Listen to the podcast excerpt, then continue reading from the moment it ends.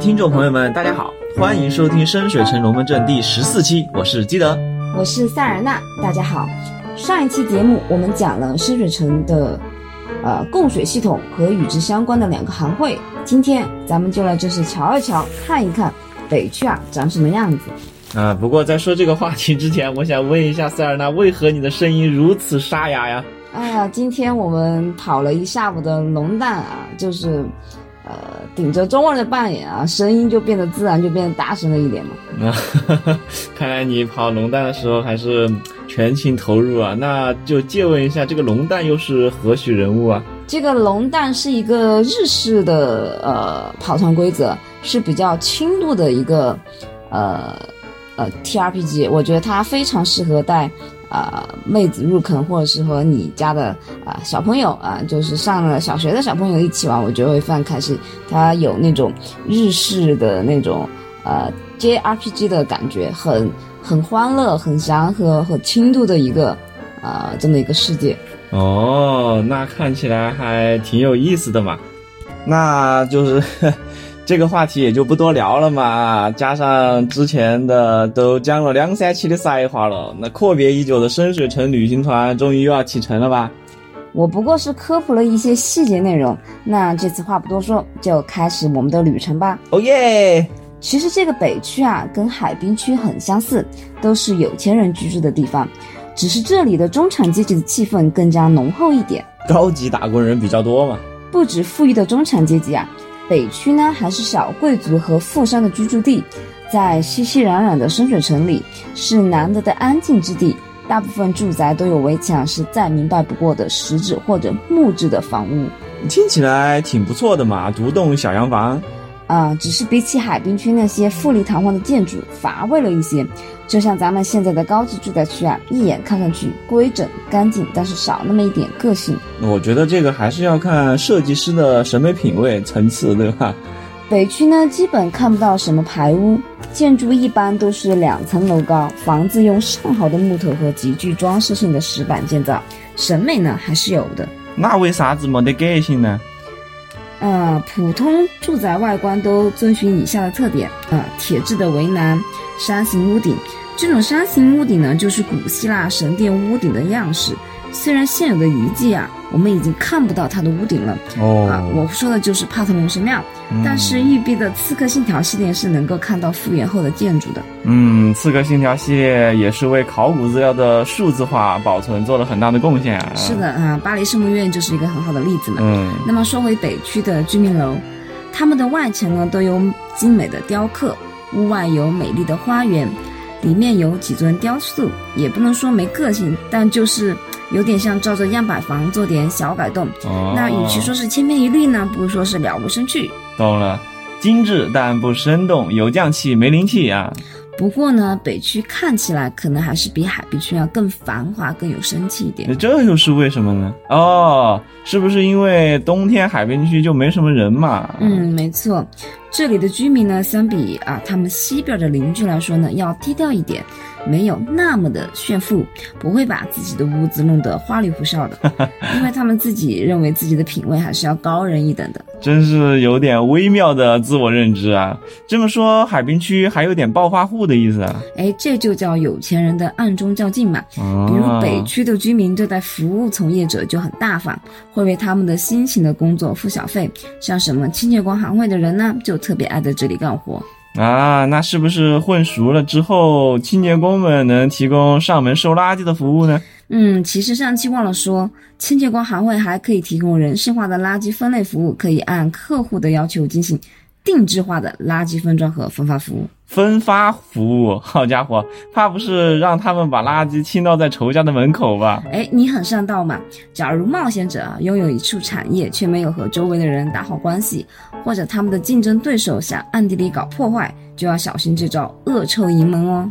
明枪易躲，暗箭难防，要搞好邻里关系哦。那么对于外来者来说，这里有可能有点乏善可陈。不过在单调的外表下，实质的围墙中隐藏着不少秘密。嗯，至于冒险者能不能接触到这些秘密，就得看他们的造化了。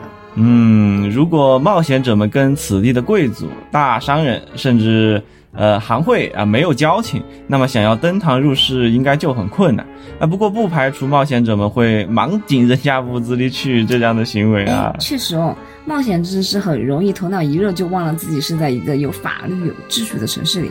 这里我告诉各位冒险者和城主，城市守卫在北区的巡逻很频繁，保证此地的贵族和商人不会受到任何打扰，并会驱逐那些不守规矩的闯入者。所以北区理论上来讲是个非常安全的街区。嗯，但是你也说的是理论上很有深意啊。哈哈。深水城人都知道嘛，在十强之内发生的事情，城市守卫就不见得能管得着了。嗯，所以冒险者一定要三思而后行，不是随时随地都想着啊莽进别人的屋子里搞事情，就算要去也得有计划嘛。啊，这么一番看下来，北区其实就是一个没有什么观光点的住宅区嘛。啊，引用一段瓦罗先生的描述啊，想要在北区获得最佳的体验，您需要在黎明前到达北区，买上一份报纸，然后走进一家能看见街道的咖啡馆，嗯，静静的观看整个城区在您身边平静的苏醒。起初，这里安静的能够听到住在街对面的人大口呼吸新鲜空气和清喉咙的声响，接着鸟鸣声在街道中回荡。再不过多久，您就可以听见载着仆人的马车加入了合奏。哎，瓦罗先生的小作文很有层次啊啊。哎，这些人呀，不是贵族的家仆，而是那些只在白天上班的雇工。他们中的大多数来自城市中不太富裕的城区，手里拿着他们营生的工具，身上穿着他们约定俗成的服装，比如洗衣工和伙夫就穿着白色的衣服，清扫烟囱和扫地工就穿成黑色的衣服，那么男仆和保姆就是灰色的衣服，园丁呢是绿色，教师呢就是蓝色衣服。在仆人们四散前去敲各家各户的门，开始他们一天辛勤劳动的时候呢，城区的居民们就走出家门，和他们的配偶与子女深情告别。哎，这个画面无比的雾都孤儿啊，有没有？而且我没有听错吧？一开始你就提到了咖啡馆儿。其实呢，cafe 这个词除了指咖啡馆，也有小餐馆的意思。我们先不去讨论呀，费伦大陆究竟有没有咖啡这个东西，在现实世界，咖啡馆也并不是一个二十世纪才出现的东西。以英国为例子，在十七到十八世纪，也就是启蒙年代的时间，咖啡馆就很兴盛了。哎，这么早的吗？啊，真是我所不知道的咖啡史啊啊！对真正的咖啡学者来说啊，这算是基础知识吧。我只是略知一二啊，记得你就更不用假装博学了哈。哎，那瓦罗刚才那句话里面还提到了报纸，对吧？是的，这就是为什么我们在备团的时候，几乎每一个费伦州都会给冒险者递上一份报纸，让他们看看深水城最近到底发生了什么事情。嗯，大部分新闻其实都是冒险者自己搞出来的啊。看到和自己有关的报道，代入感就会比较强嘛。就是手写报纸呢，有点累啊。其实说起来，新闻媒体的诞生和咖啡馆的出现密不可分。哦，那其中有什么典故呢？英国历史上著名的报纸啊，《Spectator》就诞生在17世纪的咖啡馆。两位主笔呢是英国文学史上著名的作家约瑟夫·爱迪生和理查德·斯蒂尔，尤其是约瑟夫·爱迪生，他的散文被许多作家认为是优美、典雅、简洁的典范，而他们创办的报纸《Spectator》呢，就是专门为中产阶级服务的，主旨是从日常生活中的点滴树立美好。优雅的生活方式有一定的道德教化作用。嗯，这个简直完美符合深水城北区的气质嘛。是的，所以在深水城指南里呀、独独讲述北区的时候，瓦罗呢提到了咖啡馆，别的地儿你都没听他提到过。嗯，那关于深水城的咖啡馆有更多的描述吗？很可惜，并没有。不过我们可以看一看十七世纪的咖啡馆究竟是什么样子的，把它移植到深水城里面，就不会有太大的违和感。哎，洗耳恭听。还是拿英国来举例啊，一六五零年，全英格兰第一间咖啡馆在牛津正式开业。居然是在牛津，而不是在首都吗？我估计还是跟牛津的氛围有关啊，因为咖啡馆是为中产阶级和知识分子服务的嘛。到了一六五二年，伦敦也出现英格兰第二间咖啡馆。用了两年才完成第一波的用户积累，呃，不过后面就应该开始滚雪球了吧？没错，到了一六六零年，咖啡在民间变得非常受欢迎，政府也开始对咖啡进行课税，这就开始割韭菜了。但是还是抵挡不住民众的热情啊！咖啡馆那是一家接着一家开。一六六三年五月啊，伦敦至少就有八十二间咖啡馆。到了一七零零年，至少暴增到了一千家左右。哎呀，笑死我了！记得你笑什么呀？吓我一跳！不是，我就是觉得你这句话的主体啊，刚才说的换成这两年的剧本杀发展也毫无违和感。真的，历史总是惊人的相似。这个最简单的投资方式就是跟风嘛。啊，不过这个数量在当时应该是很惊人的啊，至少成都现在都没有那么多剧本杀的实体店啊。作为一个费伦学者，我无法回答你这个与咖啡都没有关系的问题。总而言之，十七世纪下半叶，全英格兰的咖啡鳞次栉比，为政府的财政收入也是做了很大的贡献。但是呢，那个时候咖啡馆有个很不好的陋习，嗯，是什么呢？就是不接待女性。所以咖啡馆里除了女服务生外，都是清一色的男性啊！这也太差别待遇了吧？据说但是喜欢泡咖啡馆的男性啊，都是单身汉。这点倒是很容易理解啊，毕竟服务员可能都是年轻漂亮的小姐姐，单身汉怎么能不向往呢？哎，所以女仆咖啡厅也是有历史的。哎，记得你可以让对女仆文化有研究的朋友私下留言讨论嘛。啊，或者城主们给冒险者安排上一段啊体贴入微的妹斗服务啊。哎，冒险者们不都是绅士形象哎？那去咖啡馆会被要求着装吗？这个问题我倒是可以回答。咖啡馆不管你是什么身份阶级，只要是男性啊，就能去消费，前提是你负担得起。哎呦喂，这口气很大嘛！要多少钱啊？一六八九年以前啊，每磅咖啡三先令。根据英国国家档案馆给出的购买力转换数据啊，约莫等于现在的十七英镑。在当时，相当于一名熟练工人一天的工资，十七英镑，一百五十块人民币呀，比咱们这一套下午茶还贵。关键是现在英国的咖啡也就几磅一杯啊，喝不起，喝不起。看来我刚才是没说清楚啊，我说的每磅咖啡豆的价格，不是一杯咖啡，大约四百五十克的咖啡豆一百五十块。这样算起来，和现在的品牌咖啡豆也差不多。嗯，可能还是中等偏上的牌子货的价格。哎，说起来，塞尔纳，你用的计算工具又升级了。之前讲中世纪那段的时候都没见你用这个工具，哎，那是因为最近在《玫瑰战争与都铎王朝崛起》这本书里面啊，发现了这个超好用的工具。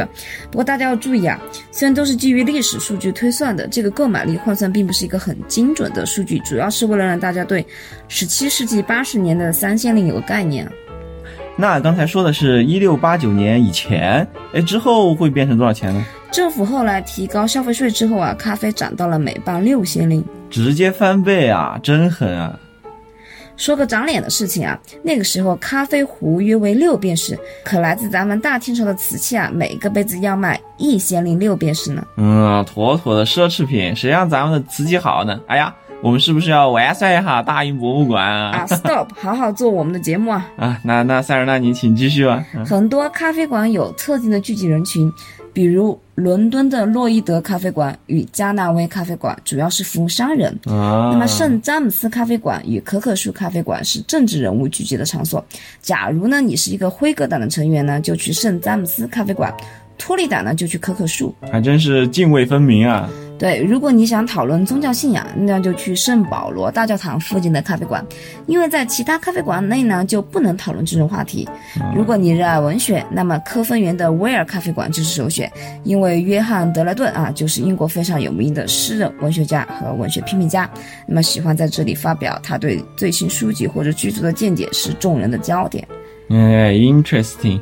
这么看的话，如果深水城有咖啡馆，那也会遵循这种模式吧？一些咖啡馆是商人聚集的场所，而小贵族们就更倾向于去另一些咖啡馆。呃，冒险者们可能就会在某一家咖啡馆里遇到瓦罗先生在推销他的新书。是的，他们还能在咖啡馆结识各大报纸的记者，啊，遇到持不同证件的人在这里辩论。城主呢，也可以参考十七世纪的咖啡馆。设置门槛，只让特定的人进入，但在此之前需要和你的冒险者充分沟通，不要因此冒犯到你的玩家。嗯，这里的尺度需要城主好好把握啊，避免出现不愉快的事情。呃，那塞尔纳那时候的咖啡馆是有没有什么装修风格之类的说法？嗯，在十七世纪啊，一般的咖啡馆只有一个房间，里面摆着几张桌子供客人使用。稍微高档点的咖啡馆的室内呢就比较宽敞，桌子周围啊摆放着长椅板凳，屋内有时钟，柜台上方呢有一叠咖啡杯盘和玻璃杯。少数咖啡馆还有二楼，里面的陈设与一楼大同小异，只不过啊里面还放了沙发、镜子和窗帘等等奢华的家具装饰。嗯，听起来和现在的连锁店，也就是软装上的区别嘛。宽敞、舒适、有逼格啊，一看就是自诩有身份的人喜欢去的地方。呃，什么文化沙龙之类的啊。对，有个词呢叫男性沙文主义，其实就是从沙龙文化啊呃转变来的。这也侧面反映了咖啡馆一开始不让女性入内的情形。那么跟某些酒馆相似啊，咖啡馆也会用一些历史文物来啊吸引顾客，有一些甚至令人捧腹大笑。比如伦敦某间咖啡馆啊，就用一顶本丢。比拉多太太的侍女的姐姐的帽子来吸引顾客，这居然不是一个段子啊！我舅舅的弟弟的同学的老公的鞋啊，这种。那么，在一六五零年代末呀，皇家交易所附近的咖啡馆开始贩卖中国茶，这种饮品呢，很快就受到大众的欢迎，只不过价格相当高昂。第一批引进茶叶的商人将其定价为每磅十英镑。十英镑简直是烤榜吧，这么一比，咖啡都只能算是平民饮料啊。那么政府当然是不会放过任何课税的机会了。不过在一六六四年以后啊，东印度公司将茶叶运进英格兰之后呢，茶叶的价格就比较稳定了。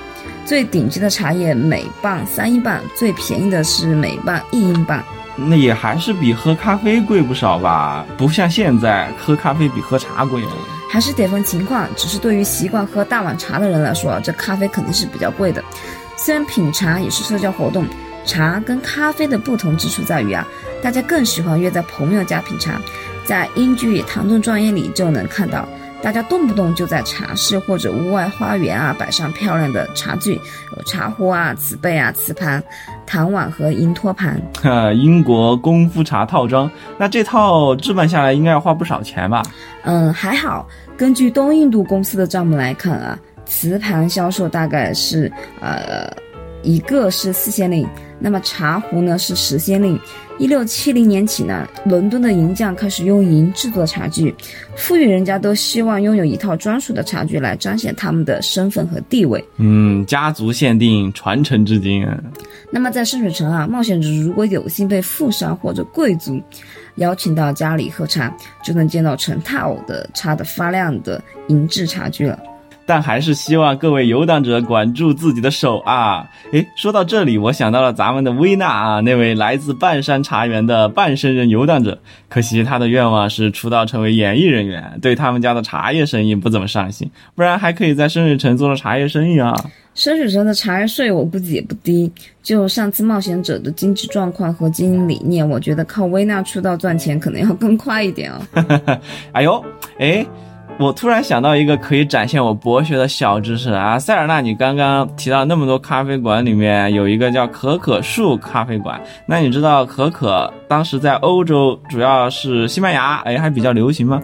知道呀，没错，咖啡馆除了咖啡和茶外，也会提供热可可。或者叫热巧克力啊！一六五五年，英国占领牙买加岛之后呢，发现西班牙人在岛上种植可可树。两年后，某位伦敦企业家开始宣传一款来自西印度名为巧克力的顶级饮品，立刻掀起一阵风潮。一六六零年之后呢，巧克力就跟茶和咖啡一样，立刻变成瞌睡的商品。啊，记得你还有什么要补充的吗？呃，可可豆是一五零二年哥伦布在尼加拉瓜发现的啊，其实多的也没有了，我就知道，我知道都被你说完了啊。刚刚拉拉杂杂的扯了这么多十七世纪咖啡馆的东西啊，其实我也是从啊《漫游十七世纪英国》里这本书看来的呀，希望大家能对那个时候的咖啡馆有一个大概的印象。哎，由此就知道深水城北区的咖啡馆是个什么风格。那么这些发源于地球的时尚产物啊，在费伦可能会叫别的名字。店里面贩卖的饮料也不一定是咖啡，可以是蜂蜜深水城的饮料。但城主朋友们需要记住一点啊，这种店贩卖的饮品一定是不含酒精的，因为得跟酒馆做出区分嘛。那么咖啡馆呢？它是一个社交场所，是为文人、知识分子、商界精英甚至宗教信徒提供交谈辩论的地方。无酒精饮料创造出一种理性的氛围，让大家能够讨论一些严肃的话题。そうですね。 那些有志于政治仕途、想要成为深水城议员的人，可能还会常来这种地方发表演讲、拉票啥的啊。对，除了政治话题外啊，一些丑闻啊、绯闻啊、时尚话题也可以在这里听到。假如啊，酒馆是听故事会和走进科学的地方，那咖啡馆就是听经济学人 Vigo 的地方。哼，真有意思。也就是说，冒险者想要打听到某些人的消息哈，除了去酒馆之外，还可以去咖啡馆看看。如果能了解到对方的喜好、他的圈层、有地方史，那么就能很快的接触到他本人。哎，上一次我们开团的时候就没有出现咖啡馆这样的场所啊，大部分 NPC 都是玩家们在酒馆里接触的。其实这就是我们当时缺乏对 NPC 阶层上的辨识度的这种区分啊。是的，那么兜兜转转，我们再回到瓦罗那段介绍北区的文本啊，他说洗衣工和伙夫穿成白色，清扫烟囱的和扫地工穿成黑色，男仆和保姆穿成灰色，园丁穿成绿色，教师穿成蓝色。我们能发现一个现象啊，就是深水村已经出现了钟点工这样的职业。哎，就像音乐剧《雾都孤儿》，小奥利弗起床的那个清晨啊，洗衣工人们一个人啊去敲几家的门收衣服，说明这个工作模式已经跟那种大庄园不太一样了嘛。工人是不需要住在雇主家里的。嗯，是的，大贵族可能会有一定数量的家仆来维持日常的运转，但他们也会考虑到节约成本，把一些杂货交给钟点工来做。小贵族和商人就更不用说了，定期花钱雇人来家里干活。这种家政与雇主分离的模式，也侧面反映了深水城经济的发达。毕竟，只有在商人和中产阶级占多数的情况下，这类服务才有市场。嗯，也算是冒险者打探情报的另外一种方式嘛。想要混入某个贵族的庄园、某个富商的豪宅。啊，不妨伪装成家政服务，哈哈，名正言顺的蒙混过关啊！我很喜欢的美剧《都市侠盗》里就有类似的例子。是的，打听情报、截获情报、伪装潜入、获取自己想要的东西。最后顺利逃走，这一套才是城市冒险的核心所在。哎，比起战争片、谍战片，更考验玩家们的应对嘛。哎，不要动不动就拔剑干架啊！城市是展示非战斗技能的一个舞台。塞尔纳这样曾经 身兼道具师、灯光师、音效师数职的非战斗人员就有用武之地了啊！可惜我一开始就打算当城主了。好了，北区我们基本上讲的差不多了，咱们这期节目也快结束了，下期。我们将会前往热闹非凡的贸易区，看看深水城著名的大市场啊！嗯，欢迎大家给我们留言啊！还有，不要忘了我们的节目是每周更新啊！我是基德，我是塞尔纳，我们下期节目见。